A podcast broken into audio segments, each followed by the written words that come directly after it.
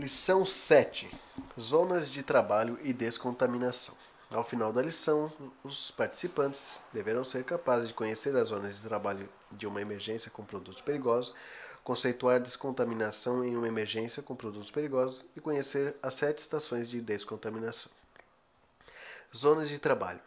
A área onde ocorreu um acidente com produto perigoso deve ser rigorosamente controlada. Um método para prevenir ou reduzir a propagação dos contaminantes é limitando a cena em zonas de trabalho. Um sistema composto por três zonas: pontos de acesso, de fuga e procedimentos de descontaminação poderá fornecer uma segurança razoável contra o deslocamento de agentes perigosos para fora do local contaminado.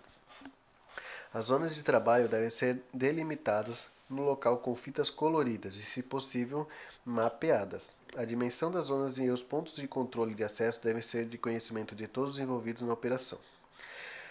O tamanho e dimensões das referidas zonas dependerá do produto envolvido e uma série de outros fatores relacionados, como, por exemplo, o ambiente relevo no qual a emergência está se desenvolvendo. O CBMSC utiliza um padrão único para dividir as zonas de trabalho na corporação. Desta forma, fica estabelecido que forma, de forma padronizada que todas as áreas de atuação do CBM a divisão de zonas de trabalho em zona quente, zona morna e zona fria. A zona quente é considerada a parte central do acidente, local onde os contaminantes estão ou poderão surgir, também chamada de zona de exclusão. É delimitada pela linha quente, ou seja, correspondente à área onde ocorreu a emergência. Nesta área serão realizadas operações de controle de emergência. Somente bombeiros capacitados poderão atuar, usando roupa de proteção contra perigos produtos perigosos correspondente à emergência, sob orientações repassadas pelo comandante da operação ou chefe da operação de segurança. Por esta próxima por esta próxima da, por estar próxima da fonte de contaminantes, esta zona é a mais perigosa, do ponto de vista da concentração do produto perigoso e de seus possíveis efeitos colaterais. Para definir a zona quente, deve-se considerar a distância inicial e recomendada pelo Manual de Atendimento à Emergência da Biquim para o produto específico. Essa distância deve ser isolada e em todas as direções raio, desde a fonte de derramamento ocorrido, devendo ser claramente identificada. Ela é definida como um círculo dentro do qual há risco de exposição ao produto perigoso. Esta área deve ser considerada de extremo perigo para a saúde das pessoas. A equipe de atendimento deve considerar prioritária a evacuação desta área. Entretanto, como regra geral, a partir do ponto de impacto, o seu raio deve ter um comprimento de forma a constituir uma barreira para proteger os membros da equipe que pode ser modificado de acordo com variáveis presentes, tais como, tais como tipo de material, quantidade, condições topográficas, ambientes, climáticas, dentre outras. Zona morna. A zona morna é uma área de transição entre a área contaminada, zona quente, e a área livre de contaminação, zona fria, também chamada de zona de redução de contaminação. É delimitada pelo chamado corredor de descontaminação. Toda saída da zona quente, seja de pessoas ou de materiais, deve ser realizada por esse corredor. O corredor de descontaminação consiste basicamente em um corredor de saída para os operadores que estão atuando na zona quente. Possui várias estações para descontaminar os operadores e remover equipamentos que esses utilizam na emergência. Segundo Teixeira Júnior 2010, a zona morna deve ser larga o suficiente para permitir a instalação de forma confortável de todas as estações de descontaminação, sendo seu início montado a partir da linha que limita a zona quente com a zona morna e o seu término será na linha que limita a zona morna com a zona fria.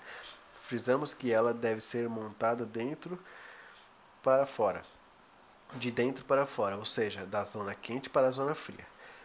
Paralelo ao corredor de descontaminação, quase que lateralmente fica posicionado o corredor de acesso. A zona quente, através dele, é que os bombeiros devidamente autorizados pelo comandante da operação irão acessar a zona quente para realizar as funções previamente determinadas. Nele ficam presentes também os equipamentos que poderão ser utilizados na zona quente. Ao deslocar pelo corredor de acesso em direção à zona quente, um bombeiro seleciona e leva consigo os materiais e equipamentos necessários para realizar a zona quente a função na zona quente. Em síntese, a zona morta, morna é uma área que servirá de acesso, corredor de acesso aos bombeiros que estão em trânsito para a zona quente e também para aqueles que estão saindo nela. Neste caso, os bombeiros devem sair pelo corredor de descontaminação, realizando uma espécie de ciclo. Entram pelo corredor de acesso de acesso e saem pelo corredor de descontaminação. Atenção!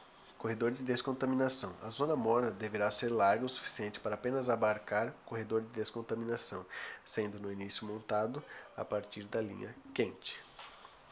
Importante frisar que ela deve possuir, além do corredor de descontaminação, uma saída de emergência para os bombeiros que atuam diretamente na zona quente, rota de fuga, saída de emergência. No corredor de descontaminação ficam presentes também os integrantes da equipe responsável pela descontaminação, estes devidamente equipados com um nível de proteção, a menos que os bombeiros da equipe de resposta envolvidos em zona quente.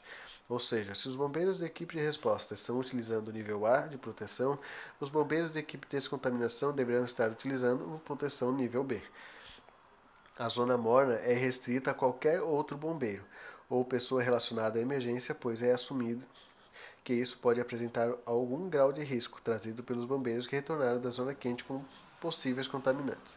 Deve ficar muito claro que, inicialmente, esta área não deve estar sob influência, influência dos materiais perigosos que causam a emergência.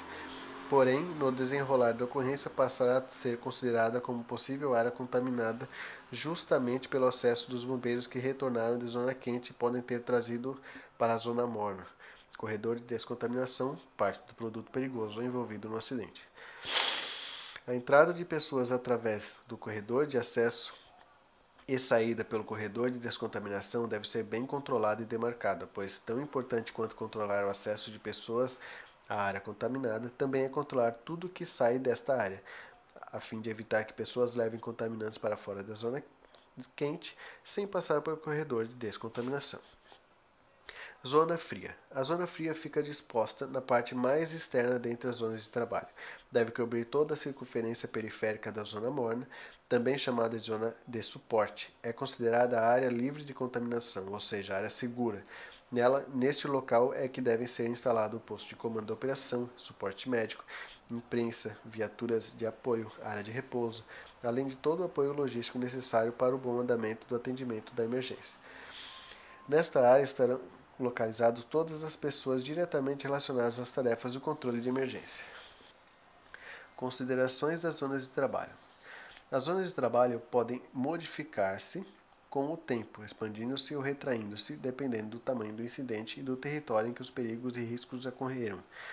Desta forma, na medida que o acidente for sendo controlado, as zonas de trabalho devem ser reduzidas proporcionalmente, considerando que Manter a zona de trabalho muito ampla sem boas razões técnicas poderão criar problemas com os donos das propriedades e agências externas, além de muitas vezes prejudicar a mobilidade em alguma região. Todas as zonas de trabalho definidas constituem uma área de acesso restrito. Nesse sentido, é importante mencionar que cada zona possui suas próprias regras de operação, embora algumas possam coincidir com certos aspectos. Uma vez estabelecidas as zonas de trabalho, as operações precedem da zona fria, através da zona morna para a zona quente e vice-versa para o processo de descontaminação. Atenção! Deve-se sempre assumir que pessoas e materiais que deixam a zona quente estão contaminadas. A contaminação dentro da zona quente pode acontecer de diversas maneiras, seja por contato direto, vapores, gases, névoas, material particulado, poças, respingos ou indireto com produto, contando com solo contaminado, uso de EPI ou instrumentos de leitura contaminados, contado com pessoas contaminadas. Descontaminação.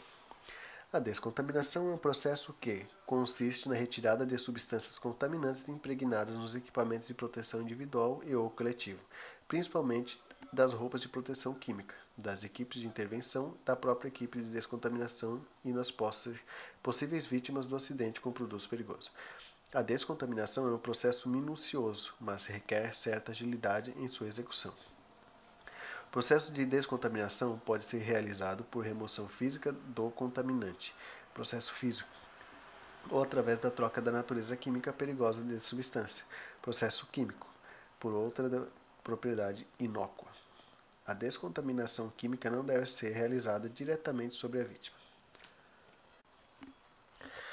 O processo de descontaminação acontecerá no corredor de descontaminação ou corredor de redução da contaminação, que fica dentro da zona morna. O tamanho dependerá do número de estações e da quantidade de espaço dentro do local do incidente para dimensionar as zonas de trabalho. A extensão deste corredor será bem sinalizada, com restrições à entrada e saída de pessoas. Seu início será o limite da zona quente e, sempre que possível, será posicionado em linha reta até a zona ao limite da zona fria. Devem ser montadas, montadas equipes para a realização dos procedimentos de descontaminação, além de arranjos necessários para a remoção de produtos perigosos e sua posterior descarga. A descontaminação deverá ser realizada somente por pessoal capacitado e devidamente protegido. Essa proteção deve ser através do uso de equipamento de proteção individual com o mesmo nível de proteção das equipes que estão na zona quente ou com um nível a menos. Métodos de descontaminação. Existem diferentes métodos de descontaminação das roupas de proteção e equipamentos que deixam a zona quente. A escolha do método dependerá do produto perigoso envolvido na emergência.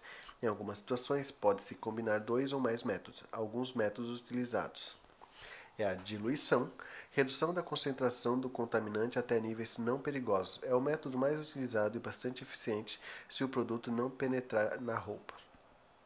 Dissolução adição de uma substância intermediária durante o processo de descontaminação. Por exemplo, a utilização de querosene como produto intermediário para a descontaminação do óleo combustível. Surfactação aplicação de um agente surfactante para aperfeiçoar a limpeza física. O fosfato trissódico é o mais utilizado. Pode-se usar também detergentes industriais. Neutralização. Normalmente utilizado como substância corrosiva, quando um ácido ou base estão envolvidos. Com base pode ser utilizado para descontaminação e vice-versa. Solidificação. A aplicação de agentes gelatinizantes que solidificam o contaminante, facilitando desta forma sua remoção. A areação, aplicação de vapor d'água no material contaminado, apresenta bons resultados em produtos voláteis. Descontaminação seca. A descontaminação seca utilizará elementos secos, almofadas, absorventes ou equipamentos, escovas, respiradores, etc., para remover os contaminantes mediante varrimento, escovação, sucção ou pressão pneumática. Vale lembrar que não é indicado utilizar o ar a alta pressão, pois o mesmo irá projetar a contaminação além do corredor de descontaminação. Descontaminação úmida a descontaminação úmida utiliza água ou outro líquido para remover o contaminante, seja por diluição, neutralização, emulsão ou mediante a desinfecção do processo de equipamento. O quadro a seguir apresenta alguns exemplos de soluções que podem ser previamente preparadas para auxiliar no processo de descontaminação. Porém, deve-se sempre considerar a reatividade antes de usar qualquer solução. Atenção! O uso de muita água pode causar um aumento na taxa de absorção da pele, o tempo de lavagem deve ser pelo menos 30 segundos e no máximo 3 minutos para este procedimento. Descontaminação por estações de trabalho. Uma das maneiras de organizar o corredor de descontaminação é dividi-lo em estações de trabalho, estabelecendo ações para cada estação. As equipes de resposta que passam pelas estações com vítimas e equipamentos contaminados são atendidas pela equipe de descontaminação que tomará as ações necessárias para que, gradativamente, o nível de contaminação seja reduzido. Um exemplo de divisão em sete estações de trabalho será apresentado abaixo. Estação 1 local dentro da zona quente para dispensa e segregação de materiais e equipamentos. Os equipamentos de resposta depositam os materiais utilizados. As equipes de resposta depositam os materiais utilizados em campo, ferramentas, materiais coletados, instrumentos de medição, preferencialmente separados por tipo ou grau de contaminação os equipamentos que não podem ser descontaminados no local, principalmente aparelhos eletroeletrônicos, deverão ser embalados em invólucro apropriados. São materiais necessários para a atuação da zona, dentro da zona quente, tambores e sacos plásticos de diversos tamanhos, fitas adesivas para fechamento de embalagem, rótulos para identificação de materiais e lona impermeável para identificação de estação 4 por 3 metros, e preferencialmente vermelha com o número da estação. estação 2 Primeira estação dentro da zona morna. É o local onde a equipe de descontaminação lavará botas, luvas e roupas de proteção.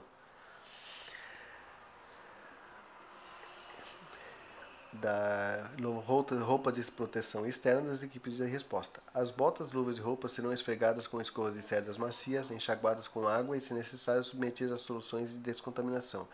Os resíduos resultantes de lavagem deverão ser acondicionados para posterior descarte.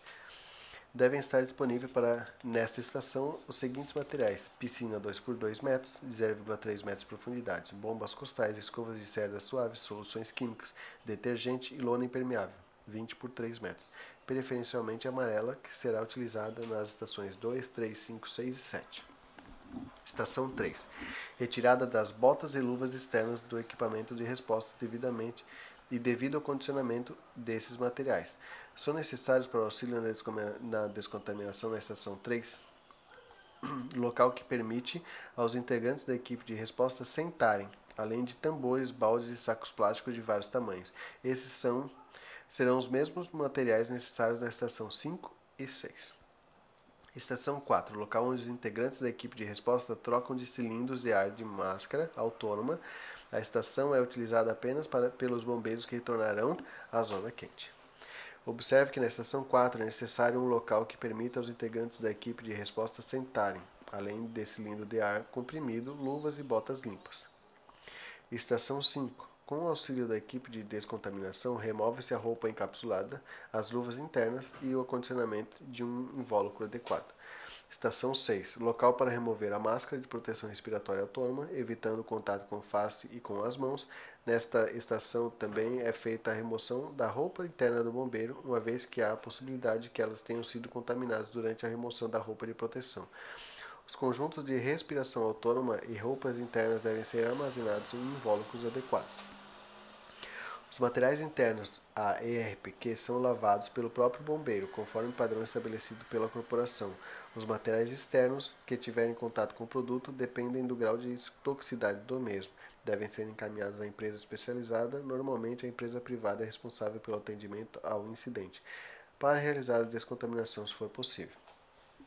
Estação 7. Essa é a última estação localizada na zona fria e onde é feito o banho completo de integrantes da equipe de resposta. Antes do banho completo, o bombeiro lava as mãos e o rosto vigorosamente. Observar que os contaminantes envolvidos podem ser altamente tóxicos, corrosivos ou capazes de serem absorvidos pela pele.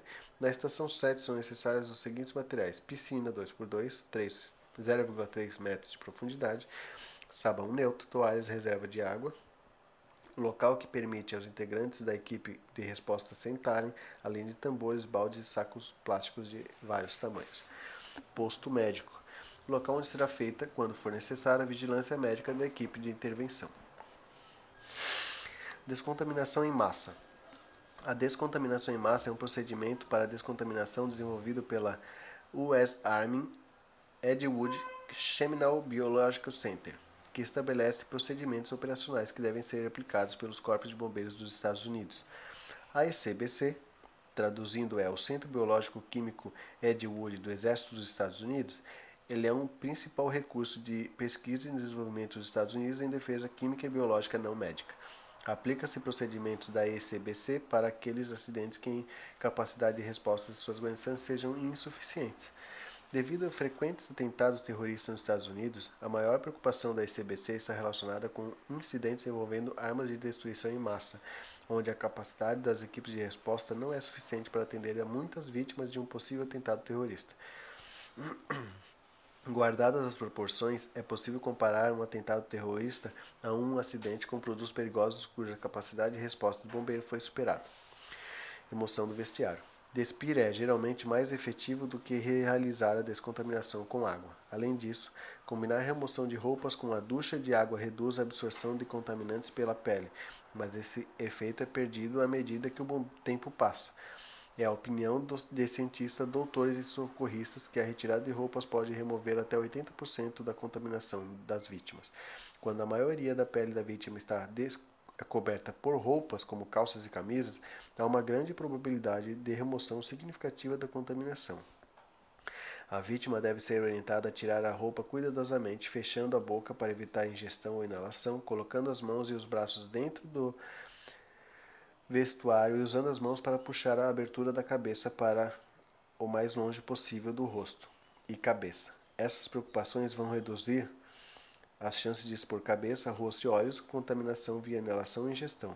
Sempre que possível, as vítimas devem desabotar ou cortar as roupas em vez de levantá-las sobre a cabeça. Isso vai reduzir as chances de expor cabeça, rosto e olhos à contaminação. Chuveiro de descontaminação. Após a remoção do vestuário, o próximo passo é aplicar um grande volume de água e baixa pressão, 60 psi. A lavagem completa aumenta a eficácia da descontaminação, dependendo do tipo de contaminante, meio ambiente, número de vítimas e recursos disponíveis. A eficácia da descontaminação com água varia de acordo com a volatilidade de contaminante químico. Pode-se conseguir esse chuveiro de descontaminação alinhando dois caminhões de combate a incêndio a fim de formar um corredor com spray de água pelos dois lados, usando linhas de mangueira, enquanto a outra linha de mangueira fornece por cima grande volume de água a baixa pressão. Terminada a ducha, o socorrista deve realiar, realiar ele deve reavaliar as vítimas para verificar se todo o contaminante foi removido. Segundo Lake, empiricamente esse procedimento será suficiente em 90% dos casos. Considerações sobre a descontaminação. Uma das situações em que produtos perigosos oferecem risco é quando estão envolvidos em incidentes, ocasionando vazamentos, incêndios e explosões. Nessas ocasiões, as equipes de resposta deverão descontaminar vítimas, socorristas, equipamentos e materiais que se encontram nas proximidades do acidente. A descontaminação deve ser aplicada durante a ocorrência, se além do pessoal capacitado para tal houver tempo suficiente e as circunstâncias permitirem, reforçando que nenhuma solução química deve ser aplicada sobre as vítimas, com exceção da solução de água e sabão, dependendo do agente contaminante. A descontaminação química deverá sempre ser realizada sob orientação de um químico ou afim, profissional CBM que pode não dispor de algumas ocorrências. O corredor de descontaminação pode ser um procedimento difícil para ser implementado, principalmente como mencionado acima, nela necessidade pela necessidade de orientação de um químico conhecedor do produto contaminante. Além disso, sua montagem, instalação e operação demanda tempo, o que pode ser crucial para a vida de uma vítima. Para a montagem do corredor de descontaminação, necessita-se também da aquisição de equipamento para seu efetivo funcionamento, e em virtude da baixa recorrência desse tipo de ocorrência em determinadas regiões, a aquisição poderá ser inviável do ponto de vista financeiro. Além disso, há também a necessidade de um bom número de bombeiros apenas para o funcionamento do corredor, o que pode por si só inviabilizar o uso desses corredores, uma vez que não se disponha dessa quantidade de bombeiros militares na cena. No entanto, esse procedimento deve ser aplicado nas cidades em que possuam, possua quartéis com militares em número suficiente e devidamente treinados para essa distribuição, podendo ainda estar presente este quartel atender uma determinada região, considerando que essas ocorrências não são corriqueiras. Os procedimentos de descontaminação em massa empregados por corpos de bombeiros dos Estados Unidos podem ser aplicados pelo CBMSC quando o número de vítimas contaminadas no acidente exceder a capacidade de atendimento dos bombeiros militares presentes no local e quando existir condições para tal, como a presença de caminhões de combate a incêndio, água suficiente e pessoal capacitado. As vantagens desse procedimento em relação às demais estão relacionadas ao fato de usar materiais que a maioria dos quartéis do CBM possui, empenhar menos militares para o seu funcionamento, atender mais vítimas em menos tempo e conseguir reduzir a contaminação das vítimas a níveis seguros em 90% dos casos.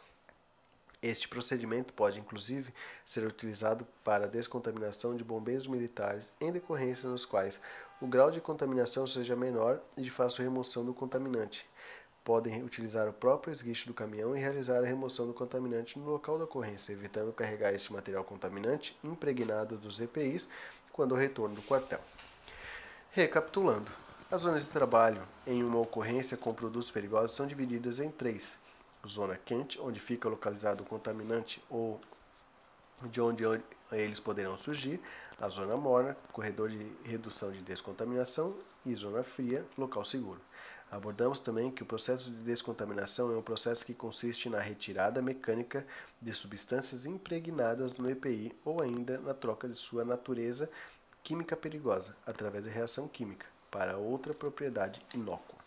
Podemos utilizar várias formas de descontaminação, sejam elas descontaminação seca, descontaminação úmida, descontaminação por estação de trabalho e descontaminação em massa, essa última aplicada para aqueles acidentes em que a capacidade de resposta de suas guarnições seja insuficiente.